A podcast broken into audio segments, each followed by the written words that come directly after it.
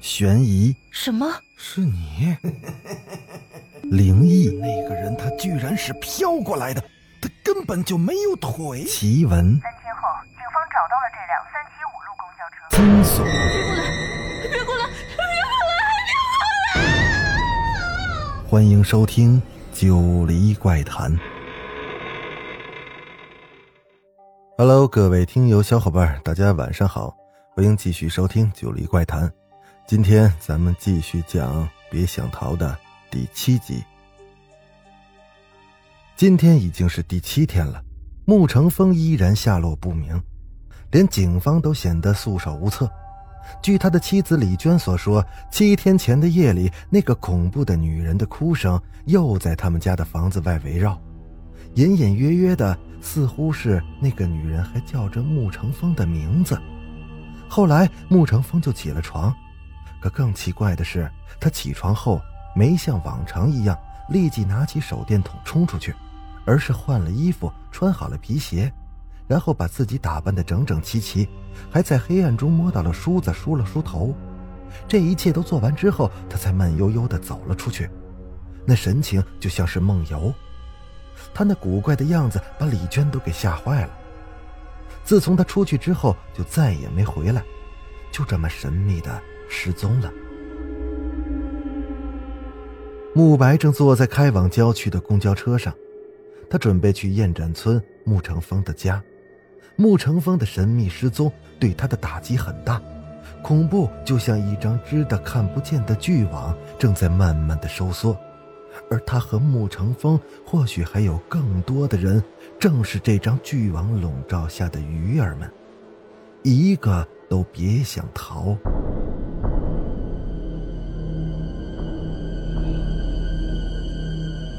穆成风失踪了，没有人知道他去了哪儿。也许他已经死了，下一个失踪的人有可能就是他慕白呀。想到这儿，慕白心里一凉，他实在是没有勇气再往下面想了。当车经过上次那个站点的时候，他下意识地往车窗外看了一眼，他有一种奇怪的感觉，似乎那个神秘的红衣女人这次也在那儿等着他。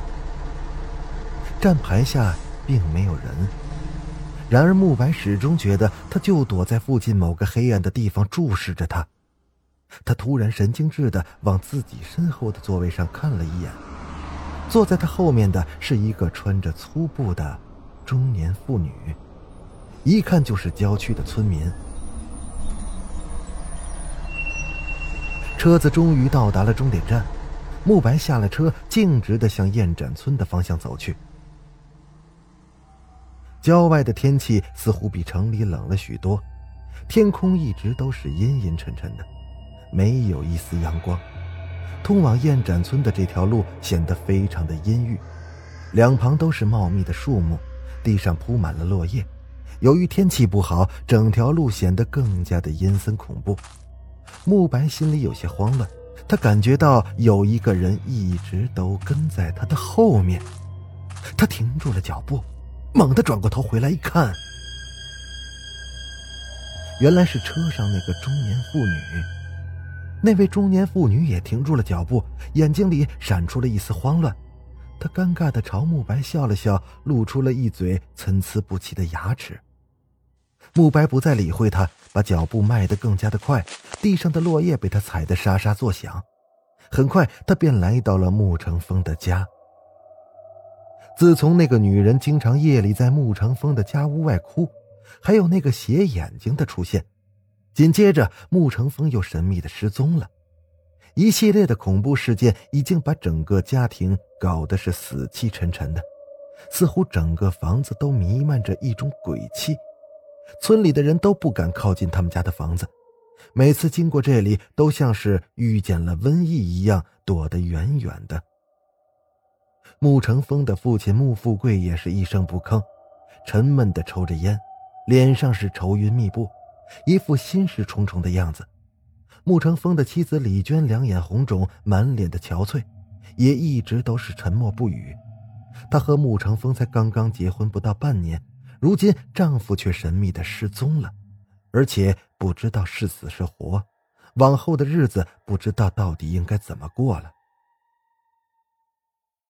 大叔，程峰今天有没有给家里打过电话？良久之后，慕白才打破了这令人压抑的沉默。穆富贵缓缓的摇了摇头，一双浑浊的老眼漠然的望着窗外。慕白从那一张满布沧桑的脸上，似乎读到了一种经历痛苦浩劫后所表现出来的麻木和冷漠。穆富贵吐出了一口烟，粗哑着嗓子说道：“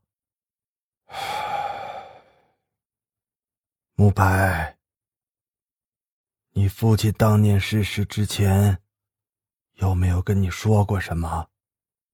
慕白闻言一愣。他想不明白穆富贵为什么突然问这个问题，他回忆了一下，摇了摇头。我父亲当时在弥留之际，留下了一些口头遗嘱，但是这些遗嘱并没有什么特别的，只是嘱咐我好好做人，好好照顾我母亲之类的话，别的并没有什么。慕白说着，不禁感到了一阵的伤感。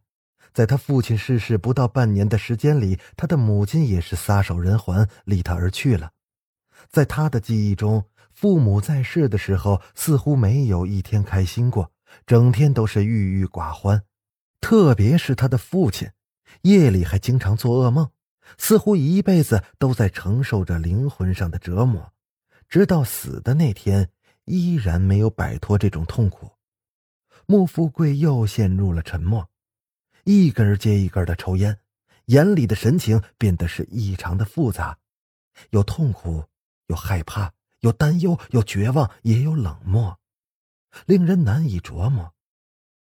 从穆富贵的眼神里，慕白察觉到他有一种难言之苦，似乎他的心底埋藏着某些秘密。